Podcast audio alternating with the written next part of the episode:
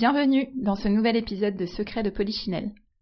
Secret de Polichinelle soulève les tabous inconscients et les préjugés qui ont la vie dure, au pro comme au perso. Parce que nous nous sommes rendus compte qu'il suffisait parfois d'une simple discussion sincère pour lever ces tabous et se libérer des préjugés. Parce que ces tabous, nous les appelons les secrets de Polichinelle et que nous aimons énormément rencontrer de nouvelles personnes pour discuter sincèrement et démasquer ces secrets. Le podcast Secret de Polichinelle sera une suite de conversations à nombre variables avec pour seul objectif d'être stimulant et enrichissant. Sujet de société évident, vie privée, vie professionnelle, plus de tabous, plus de préjugés avec Secret de Polichinelle.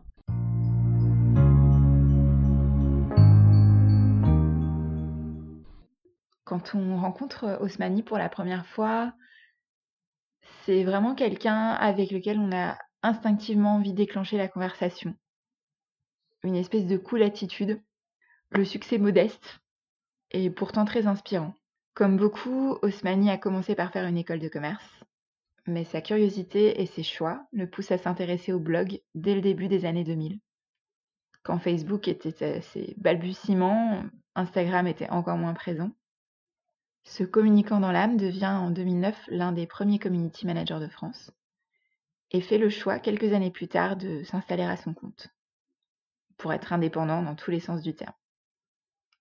Avec quatre ou cinq métiers en parallèle, de photographe à chef de projet en passant par community manager, Osmani nous livre quelques-unes de ses astuces pour se lancer, pour euh, continuellement nourrir sa curiosité et on ressort indéniablement enthousiaste de cet entretien, avec l'envie de mener mille projets. Écoutez-le, ça pourrait bien booster votre journée. Bonjour Osmani. Bonjour Laetitia. Merci de nous avoir rejoints pour ce nouvel épisode de Secret de Polichinelle. Mais avec plaisir. Alors aujourd'hui, on va parler d'un concept euh, dont on entend de plus en plus parler, qui sont les slashers. Mais mmh qu'est-ce donc euh, mais avant ça, je vais quand même demander à nos auditeurs, euh, enfin pour nos auditeurs, que tu te présentes en quelques mots, que tu puisses retracer un petit peu ton parcours pour savoir qui tu es. Alors, je me présente, Osmani, j'ai 36 ans. J'ai depuis, je ne vais pas faire ma biographie entière, mais c'est quand même important de revenir un petit peu aux sources. Je suis franco-guinéen. Je suis arrivé en France à 11 ans. J'ai fait un petit parcours, somme toute, assez classique au, collège, au lycée, etc.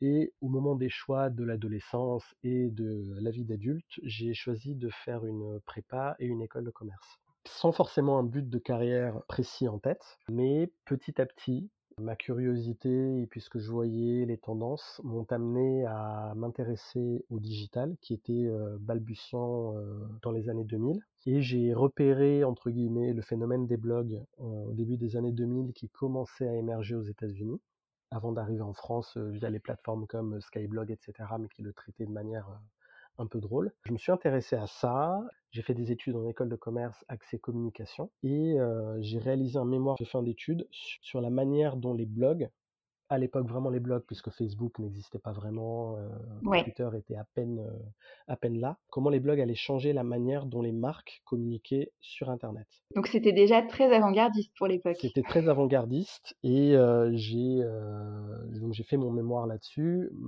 Sincèrement, j'avais très peu de documentation. J'ai quand même eu une note tout à fait honorable de 12 sur 20, malheureusement pas très dingue, mais qui qui fait le job. fait le job parce que j'ai pêché sur toute la partie technique, c'est-à-dire j'avais pas assez de sources, j'avais pas assez de, de quoi faire des thèses, antithèses, etc., qui puissent illustrer mes problématiques. D'accord. J'étais un petit peu en terrain nouveau. Et donc, j'avais 22-23 ans, j'ai créé plusieurs plusieurs blogs pour tester, pour apprendre, pour voir un petit peu comment, comment ça marchait. Et j'y ai pris goût, tout simplement. Et j'ai euh, de fil en aiguille, euh, commencé à rencontrer euh, du monde, j'ai commencé à faire les premières soirées RP, etc. Jusqu'au moment où je rencontre donc Thomas Clément à l'époque, qui était Head of Digital chez DDB Paris et qui a monté son agence ensuite, qui s'appelle NoSite. Et vraiment parce que de toute manière, à ce moment-là, il n'y avait pas de diplôme, de formation, de, une quelconque qualification. Je, lui ai écrit pour savoir si c'était possible de travailler ensemble. On s'est rencontrés, le feeling est passé. Et en 2008-2009, fin 2008, début 2009, j'ai commencé, enfin, je suis devenu community manager alors qu'avant j'étais chef de projet, euh, somme toute classique, que j'ai pu, un métier que j'ai pu faire dans une boîte d'ailleurs qui était déjà dans le B2B puisque c'était une boîte qui s'appelait Blog Spirit à l'époque. Et, oui, je vois très bien. qui est devenu Talk Spirit ensuite. Ouais. Mon travail, c'était de, d'accompagner les, les, les, clients qui voulaient avoir leur propre plateforme de blog. Petit à petit, je suis je suis devenu, entre guillemets, sincèrement, je pense, un des premiers community managers de France. Euh, wow. voilà, donc vers 2000, 2009. Donc je pense que j'ai été effectivement, ouais, très avant-gardiste. sur vraiment pas mal de sujets du digital, effectivement. Je suis plongé là-dedans depuis très longtemps. J'aime beaucoup ce que je fais, mais voilà, tout évolue très vite. Je ne suis plus aujourd'hui community manager au sens propre et je fais voilà plein d'autres choses qui, qui m'intéressent, dans lesquelles je me sens aussi épanoui depuis pas mal d'années. Justement, en rebondissant sur ce plein d'autres choses, le sujet d'aujourd'hui c'est demain tous slashers. On est de plus en plus à accumuler finalement différents jobs, différentes activités, différents projets. Donc, est-ce que tu peux nous en dire un petit peu plus sur toi, ta situation par rapport à ça? Tu nous disais que tu n'étais plus simplement community manager à proprement dit. Qu'est-ce que tu fais d'autre? Aujourd'hui, donc, je ne suis plus en, CDI dans une agence, etc. Je suis indépendant. Tout simplement pour pouvoir effectivement faire d'autres choses et gérer mon planning et avoir la flexibilité dont j'ai besoin pour faire mes autres activités. Donc, je fais de la photographie, je fais de la vidéo, et je fais aussi, euh, évidemment, toujours un peu de gestion de projet et un peu de community management. Si le sujet m'intéresse à fond, sinon euh, je ne peux pas me sentir forcément épanoui dans une mission de community management par, rapport à mes débuts. Et voilà, je fais du conseil au sens large, que ce soit B2B, B2C, sur plein de thématiques différentes. D'accord. Et comment est-ce que tu en es venu finalement à cumuler tous ces jobs? Enfin, la photo, c'était quelque chose, j'imagine, que tu faisais déjà peut-être euh, à titre amateur pour le plaisir. Euh, enfin, tu t'es formé au fur et à mesure? Exactement. C'est euh, la photo, j'ai toujours fait ça, entre guillemets, depuis que j'ai un appareil photo numérique au début des années 2000. Mon premier, je pense que c'est quand je suis parti en Erasmus en Angleterre. J'avais embarqué un petit appareil photo, voilà, juste pour immortaliser les souvenirs, les moments de vie. Très important. Très important. Et petit à petit, petit, à petit j'ai vraiment pris goût à ça. Je pense que ce qui me caractérise vraiment, c'est que j'ai compris aujourd'hui que le plus important, c'était de faire des choses qu'on aime et des choses qui nous intéressent. Et je me suis dit, voilà, j'aime faire des photos, j'aime faire des photos. il y a moyen de, d'en vivre partiellement. Essayons de développer cette partie-là de mon activité. Voilà. Donc c'est venu petit à petit et, c'est quelque chose dans lequel je, je, m'épanouis. Pareil pour la vidéo. La vidéo, c'est une extension finalement de la photo. C'est des métiers totalement différents. Il y a des personnes qui savent faire de la photo, qui ne savent pas faire de vidéo et vice versa. C'est petit à petit, en touchant un petit peu à plein de choses, que je me rends compte que j'aime faire beaucoup de choses et que je ne veux pas me cantonner à une seule activité. Ok. Voilà, tout simplement. J'imagine que le bouche à oreille aussi euh, joue beaucoup dans les débuts pour commencer à se faire connaître, pour avoir des missions, pour euh, une fois que les gens sont satisfaits, on peut tester un petit peu tes, services. Ça aide toujours après à récupérer euh, d'autres missions, d'autres opportunités. Le bouche à oreille, pour moi, c'est, je m'estime très chanceux dans la mesure où je fais très très peu de prospection et sur la partie photo, vidéo en tout cas, je ne fonctionne qu'avec le bouche à oreille parce que c'est en fait, on va prendre le cas du Covid à part, qui va sûrement me challenger par rapport à ma manière, ma manière de fonctionner. Bien sûr. Mais le bouche à oreille, c'est ce qui, enfin, je n'ai jamais prospecté en photo et en vidéo. Voilà. Donc j'ai effectivement ça commencé par des photos de mariage, par des photos de d'amis en soirée, etc. J'ai eu la chance d'avoir beaucoup d'amis qui, évidemment, travaillaient aussi dans la communication, puisque j'ai rencontré pas mal de monde à Paris dans ce secteur-là. Et comme ils, ont tous fait leur petit chemin, etc., ils ont pu me recommander sur beaucoup de missions. Et c'est comme ça que ça s'est fait naturellement. Voilà. Le bouche à oreille, c'est 80% de, de, tout ce que j'ai généré comme, comme, activité. ok. Et comment est-ce que tu t'organises pour, euh, alors c'est peut-être euh, étrange comme question à poser, mais comment est-ce que tu fais pour délimiter le temps que tu accordes à chaque projet? Heu, en termes d'organisation, ça va pas forcément me faire, ça va pas être reluisant, à titre personnel, très honnêtement, parce que sincèrement, je fonctionne presque, à l'envie. Je vais plutôt je vais pas être forcément ultra méthodique au sens propre. Par contre, je je respecte toujours mes deadlines et cetera, mais je ne vais pas, dire: «OK, aujourd'hui je fais 3 heures de photo, aujourd'hui» enfin tous les jours je fais 3 heures de photo, heu, 2 heures de conseil, 1 heure de gestion de projet, 1 heure d'administratif, non. Par contre, j'ai ma to-do list qui est toujours à jour. Ça, c'est le le b.a-ba Ouais. et la deadline en face de chaque rendu. Et typiquement, ça peut très bien me prendre la veille pour le lendemain de me dire: «Allez, demain je me demain je suis chaud, je vais me faire une journée de montage. Demain j'ai, heu, ces 3 ces 3 événements photos que j'ai pris, heu, au cours des 10 derniers jours, je vais m'en occuper» et je fonctionne un petit peu par, heu, salve de de missions. Je ne suis pas, méthodique, à diviser ma journée, 1 heure 1 heure pour ça, 1 heure pour ça, 1 heure pour ça. Non. Parce que ça, si j'avais cette manière de penser-là, je je prendrais un peu moins de plaisir à, mmh, à faire ce que je fais. Parce que, ça me donnerait l'impression d'être en plein salariat, en en fonction dans un fonctionnement justement qui ne me corres qui correspond pas forcément à ma personnalité d'aujourd'hui. Voilà. D'accord. Ouais, mais c'est super quand tu arrives comme ça à bosser aussi en fonction de tes besoins, de tes envies et d'arriver à caler tout ça et que ça puisse te permettre d'en vivre, c'est une chouette, exactement, ouais, parce que chouette témoignage. peut-être que le seul le vrai critère qui me qui est quand même beaucoup plus objectif que que d'autres, c'est là où je vais être très, très, heu, pointilleux, c'est effectivement l'importance de la mission. Non seulement financièrement, mais symboliquement. Par exemple, une 1re collaboration avec un nouveau client, ça va être quelque chose que je vais, heu, prioriser évidemment. Pas que les anciens clients, heu, je vais les mettre de côté, c'est pas c'est pas ce que je dis, mais je vais je vais y accorder une importance plus importante en termes de réactivité, en termes de, heu, réactivité, de minutie, de, de d'efforts financiers, enfin, voilà, il y a plein de choses que je vais prioriser par rapport à à un nouveau client, heu, comme ça. Donc c'est c'est un un un petit jeu de de, tous les jours, de s'ajuster, de voir un petit Ouais. peu ce qu'on a envie de faire et de, mmh et voilà, c'est, mmh Tu réarbitres constamment je réa des exactement, ouais. exactement. J'ai pas de, mmh, j'ai pas cette, prétention de, comment dire? Cette envie de tout calibrer, Ouais. de tout, contrôler à la minute près. Surtout pas, parce que, je pense que j'ai un esprit un peu, pas dire artiste parce que je me considère pas comme un artiste, heu, dans sa galerie, heu, qui fait des trucs, au Ouais, mais il y a le côté créa aussi dans la photo, la vidéo, donc Voilà. ça se comprend. Enfin, tu as besoin aussi des fois de mûrir les choses enfin, tu peux avoir des moments de d'activité intense, d'autres où tu as besoin de rien faire, je vois très bien. Exactement, Je vois très bien l'idée.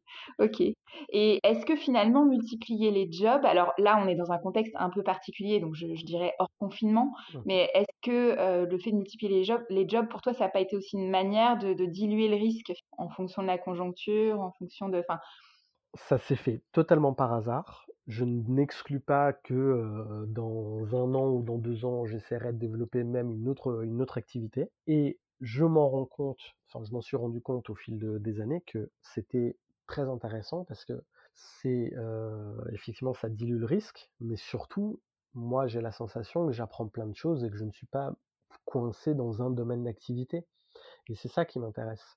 La vidéo, c'est un très bon exemple. La vidéo, j'en faisais pas il y a encore, heu, 3-4 ans. La photo, ça Ouais. fait 15 ans que j'en fais.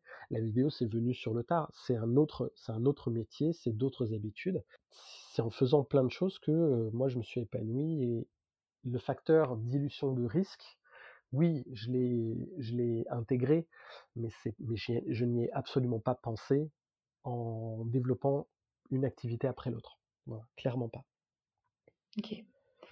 On sent que c'est aussi la curiosité finalement d'apprendre qui t'a poussé un peu à tester de nouvelles choses et qui a fait que finalement, heu, Ah mais nouvelles activités qui sont ajoutées les unes aux autres. mais exactement. Moi, je je pense que je suis quelqu'un qui peut s'ennuyer malheureusement très vite dans plein d'activités, donc j'ai besoin en fait de ce stimuli et c'est ça que ma situation d'aujourd'hui me me me donne. Exemple, quand je fais de la photo, souvent je la fais pour des agences. Souvent donc du coup, je me rends compte qu'en événement, que je suis en train de benchmarker des choses, de voir, les tendances et et c'est très intéressant, sur ce sur ce type d'aspect-là. Parce que, je suis en veille permanente et en en voyant des choses, ça me donne envie d'en faire d'autres. Voilà. Et c'est ça qui, qui, qui m'intéresse dans cette démarche. Ouais. C'est une belle démarche. c'est une belle démarche. Mais finalement, est-ce que c'est facilement admis dans notre société, alors en 2020, de, cumuler plusieurs métiers? Je pense notamment euh, dans la société française, parce que pour avoir vécu dans d'autres pays euh, plus anglophones, euh, qui sont un petit, qui ont un peu plus l'habitude de ces changements, de ces accumulations de métiers, est-ce que toi, comme ça fait quelque temps en plus que tu travailles, tu as observé une évolution dans les mentalités aussi de ce côté-là? Alors, c'est une très bonne question. J'ai à titre personnel, en fait, hormis les personnes avec qui j'ai vraiment le temps d'échanger, à qui je peux expliquer ce que je fais, je ne me fatigue plus, si c'est une rencontre fortuite, à dire tout ce que je fais. Parce que c'est un peu compliqué à expliquer à quelqu'un qui n'est pas sensibilisé à ce genre de, de, choses. Et ce que je fais en général, c'est que la personne que je rencontre en faisant prestation photo, je vais lui dire effectivement, je suis photographe. Elle m'a connu via une activité, ça ne me dérange pas que cette personne pense que je suis euh, vidéaste. Pardon. Certaines personnes ne savent pas l'intégralité de tout ce que je fais. Pour certaines, je suis encore community manager. C'est pas grave parce que en partie c'est vrai, mais je ne suis pas que ça aux personnes avec qui j'ai vraiment le temps d'échanger. Euh, voilà, c'est pas au, coin d'un, événement ou euh, deux minutes euh, dans un couloir d'une agence. Là, je vais expliquer un petit peu tout ce que je fais. Parce que sinon, c'est un peu trop long et ça attire toujours des, un peu la curiosité. Ça me dérange pas la curiosité, hein, c'est, c'est vraiment pas un problème. Mais j'ai, c'est un peu compliqué d'expliquer à quelqu'un qui n'est absolument pas sensibilisé à ça pourquoi on a 3, 4, voire 5 métiers différents. C'est... Par contre, je ne ressens pas de, d'a priori négatif pour autant. C'est plus le facteur, j'ai pas envie de raconter ma vie, de raconter toutes les étapes qui m'ont amené à ça, en fait. Oui. Aussi parce que c'est pas encore si courant finalement, donc.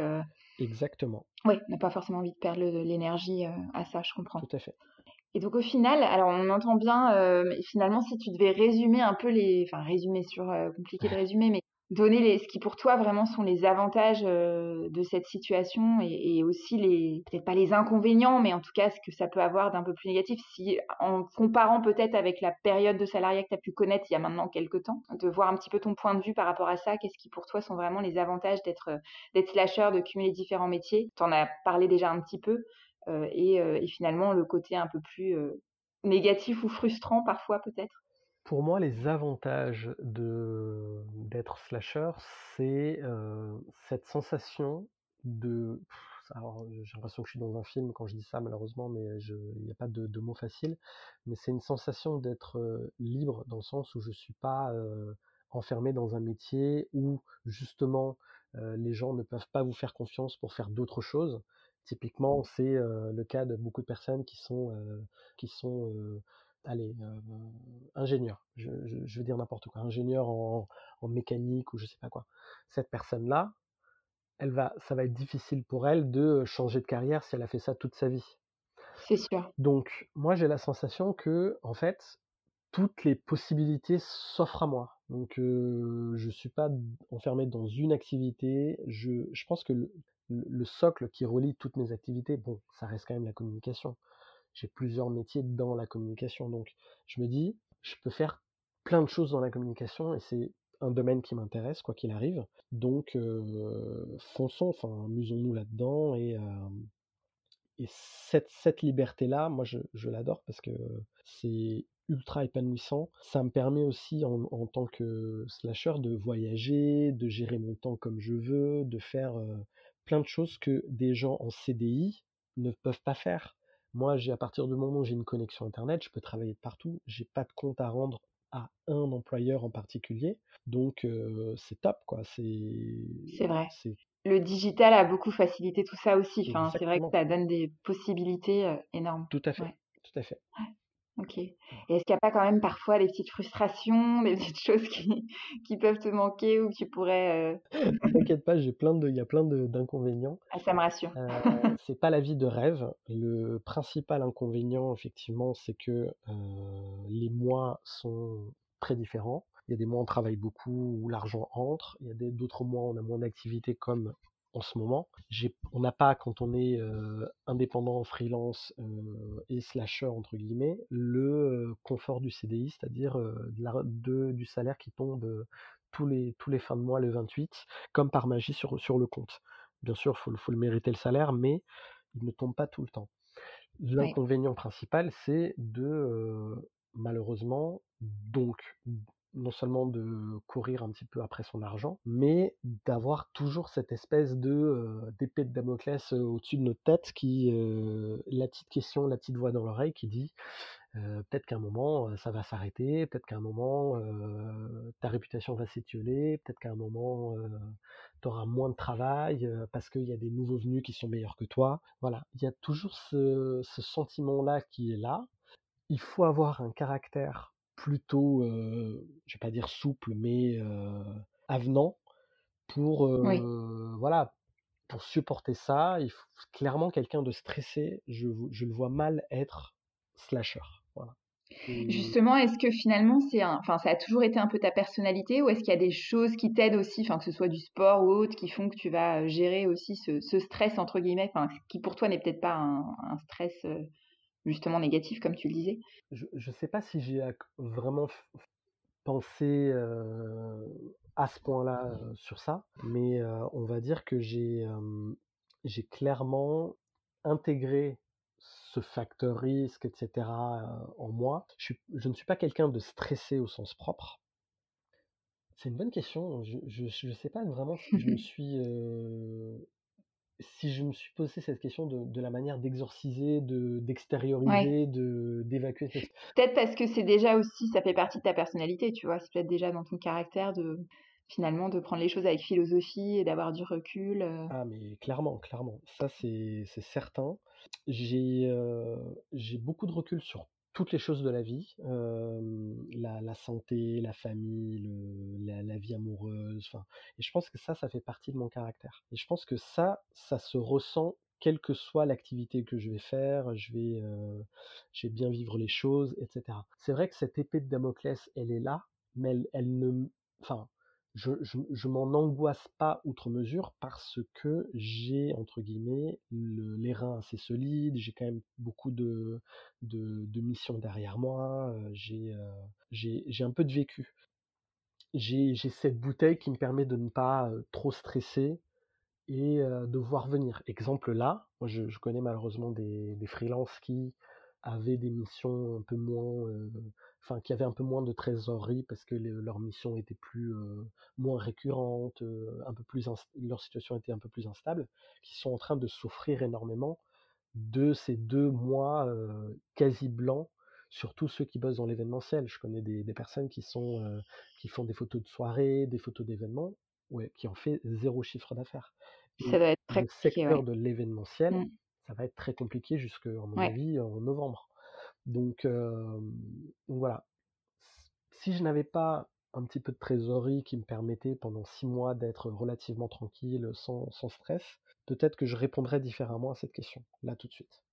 Dans l'absolu, ça va. Et, Tant mieux.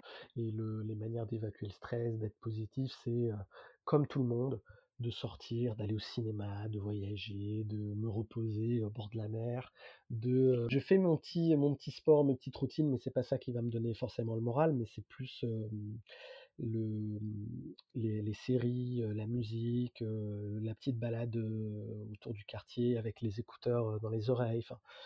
Voilà, c'est une situation qui, qui n'est pas censée durer dix 10 000 ans non plus, donc il faut prendre son mal en patience et c'est pareil. En fait, moi je me dis c'est pareil pour tout le monde. C'est pas c'est pas moi qui suis en train de, de souffrir outre mesure, donc voilà, prenons notre mal en patience, ça va aller mieux. Très bien, c'est une philosophie de vie qui, qui aide au quotidien. Kuna Matata. Voilà. Exactement, voilà, c'est ça que je voulais t'entendre dire. c'est parfait, c'est exactement ça. il faut, il y a des choses dans la vie qu'on ne peut pas contrôler, donc euh, voilà. Complètement. Le Covid, euh, le comment ça va se goupiller dans les prochains mois, je n'ai aucun pouvoir là-dessus, donc. beaucoup de gens qui avaient l'impression peut-être de maîtriser finalement euh, leur quotidien, se rendent compte qu'on ne peut pas tout maîtriser dans la vie. Donc, absolument rien dans la vie. Hein. C'est, on Exactement. subit et, on s'adapte. Voilà. Et on- voilà, très important, choses, l'adaptation. Je suis bien d'accord. les choses qu'on peut maîtriser, c'est euh, son rythme de vie, euh, la qualité de son travail, la conjoncture, elle est ce qu'elle est. euh, si quelqu'un, Ouais, euh, si vous n'êtes pas bon dans votre travail parce que vous n'avez pas été pro, voilà, ça c'est quelque chose que vous pouvez corriger. Mais bien sûr. pour le reste, il faut, faut s'adapter en permanence. Justement, finalement, est-ce que ce serait pas l'adaptation la clé pour les personnes qui ont envie de se lancer, euh, pour euh, cumuler différents métiers, devenir donc euh, slasher, qui est donc un, un bien grand mot. Mais est-ce que c'est pas finalement ça la clé, la curiosité, l'adaptation? Je pense que la curiosité, c'est essentiel, mais que qu'on soit slasher ou qu'on ne soit pas slasher. Donc, si quelqu'un qui est pas curieux, bon, par- pardon my French, il est un peu chiant. Quelqu'un qui n'est, qui ne s'intéresse pas, On est d'accord.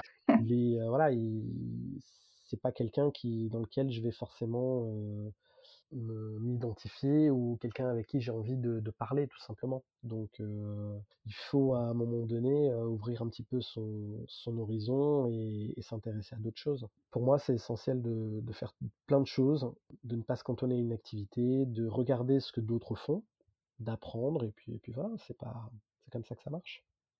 Voilà, puis après, faut se lancer, faut tester, faut essayer, recommencer. Ouais, c'est un peu le principe du digital aussi. hein. C'est vrai que, venant aussi du monde du digital, ce côté euh, test and learn et puis tout change tout le temps finalement. Exactement. Donc, on est obligé de s'adapter constamment. C'est ça. Ouais, très bien. Très bien. Mais écoute, en fin d'épisode, ce qu'on aime bien aussi demander à nos invités, euh, tu le sais, donc le titre de notre podcast, c'est Secret de Polichinelle. Mhm. Alors, J'aimerais savoir quel secret de Polichinelle tu aimerais voir abordé dans un prochain épisode, que ce soit au, pro ou au perso. Dans l'absolu, je pense que ce qui serait intéressant de, de faire, c'est forcément d'être un petit dans la conjoncture actuelle, ce serait de euh, justement de s'intéresser au stress et comment faire pour mieux gérer son stress quand on est, euh, quel que soit son statut professionnel en fait. Si on est indépendant, si on a un restaurant, si on est euh, consultant, etc. Comment est-ce qu'aujourd'hui on intègre le facteur stress à ses activités Comment on fait pour euh, ne pas être stressé Quels sont les voilà. Je pense que ça c'est un sujet qui est intéressant à, à traiter aujourd'hui. Un vrai sujet, ouais. D'autant plus, il l'était déjà, euh, je trouve, dans nos vies parisiennes tumultueuses, mais il l'est d'autant plus euh, dans le contexte actuel avec les incertitudes du moment. Exactement. Ouais, effectivement, un- tout un programme, on va y réfléchir. Ouais, euh, parce que moi, je, le, le Il y a de quoi faire. la musique, pour moi, c'est les petites balades. Pour d'autres, ça va être euh, Ça va être le autre chose, ouais. yoga, euh, Et ça va être euh, voilà le, le, le running, enfin peu importe. Mais Je euh, crois qu'il y a eu beaucoup de révélations en running et en yoga là ah, pendant je, cette période. J'avais l'impression de voir que des lives yoga euh, et, euh, et euh, sport à la maison euh, ces temps-ci. Ouais, à voir si ça perdure et comment, mais ce serait intéressant de regarder ça. Alors, si on a envie de te suivre ou de te contacter, d'en savoir plus sur tes activités, sur ce que tu fais, est-ce que tu as un site web? Comment est-ce qu'on peut te suivre sur les réseaux? Je vais tout simplement euh, inviter euh, les auditeurs à me suivre sur Instagram. C'est le réseau que je préfère. J'ai euh, évi- évidemment j'ai eu des sites vitrines, etc. j'ai tellement la flemme de m'en occuper que euh, C'est du boulot, ouais, voilà, que je préfère ne pas forcément le faire. D'autant plus, comme je te l'ai dit tout à l'heure, je fonctionne beaucoup bouche à oreille et, et bien sûr. en réalité, j'en ai vraiment jamais eu besoin outre mesure. Instagram, c'est parfait pour le quotidien, pour les voyages, pour voir un petit peu dans quelle agence je travaille euh, en temps normal. Et, euh, et voilà, donc mon compte c'est Osmani, O-S-M-A-N-Y-Y. Et je le remettrai en, en description, bien entendu. Merci. Et merci beaucoup, Osmani, d'avoir partagé ton expérience avec nous aujourd'hui. Ben, C'était bah, avec plaisir. inspirant. Avec plaisir. J'espère que j'étais pas trop euh, ennuyant. Du tout, jamais, au contraire. Merci. Merci Laetitia. Merci de nous avoir écoutés. Pour suivre nos deux épisodes par mois, abonnez-vous tout simplement sur vos plateformes préférées. Si vous avez des commentaires, des suggestions d'invités ou de sujets, contactez-nous très simplement sur nos Instagram personnels, Laetitia Escape ou Virginie Viron, ou encore par email secretpolichinelle at gmail.com. Le détail vous est précisé dans la description. Et surtout, si vous avez aimé, partagez. À bientôt et bonne écoute!